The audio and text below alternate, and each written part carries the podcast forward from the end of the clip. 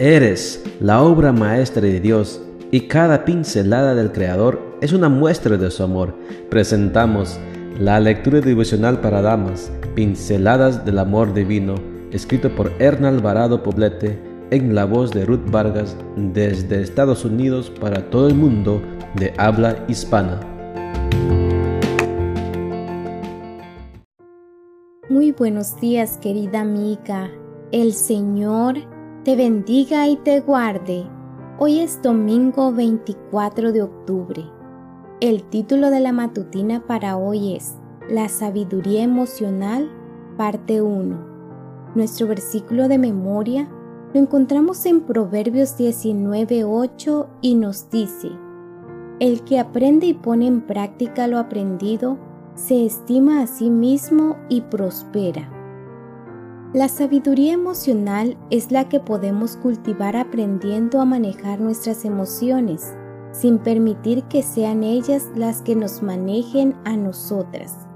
Muchas mujeres culpan a sus cambios hormonales por su mal humor, su tristeza, su desánimo, su cansancio, su enojo y su irritabilidad. Esta parece ser la excusa perfecta, pero lo que en realidad sucede es que falta esa decisión de hacernos responsables de lo que sentimos. No podemos cambiar aquello que no reconocemos. ¿Qué te parece si reconocemos abiertamente, aunque solo sea ante nosotras mismas y ante Dios, que necesitamos aprender a desarrollar la sabiduría emocional? La sabiduría emocional es la educación del carácter para no vernos sometidas a las emociones y es también el desarrollo de hábitos para que no seamos derrotadas por tanta toxicidad que nos rodea.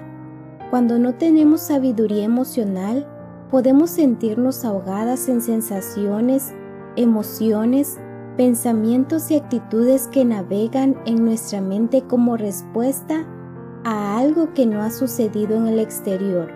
En cambio, si desarrollamos este tipo de sabiduría, seremos capaces de hacer un análisis objetivo de lo que sucede y decidir qué hacer al respecto sin que después nos quedemos dándole vueltas en nuestra cabeza a lo que sucede. Daniel Goleman afirma, vivimos en una sociedad que no nos educa para ser personas emocionalmente sabias. Por eso la responsabilidad es nuestra individualmente. ¿Y qué dice Dios al respecto? Una de las cosas que dice es, yo soy el Señor que investigo el corazón y conozco a fondo los sentimientos que doy a cada cual lo que se merece de acuerdo a sus acciones. Jeremías 17:10 Dios conoce tus pensamientos y sabe cómo se gestaron en tu interior. Por lo tanto, delante de Él puedes reconocer tus debilidades emocionales y pedir que la someta a su control y voluntad. Si ante cualquier situación te rebasaba el mal humor y tus palabras afloraban en un discurso lleno de acusaciones y descalificaciones, o si tus acciones avasallaban la dignidad de tu prójimo y te entrometes sin consentimiento a su intimidad, antes de ir a terapia psicológica, Arrodíllate delante de Dios y reconoce que necesitas su ayuda. Reconocer y aceptar te hace digna de que Dios te mire con empatía. Por otro lado, la negación y la justificación propia te ponen lejos de la ayuda que necesitas. Sé sabia. Somete la gama de emociones que Dios te ha dado a su control.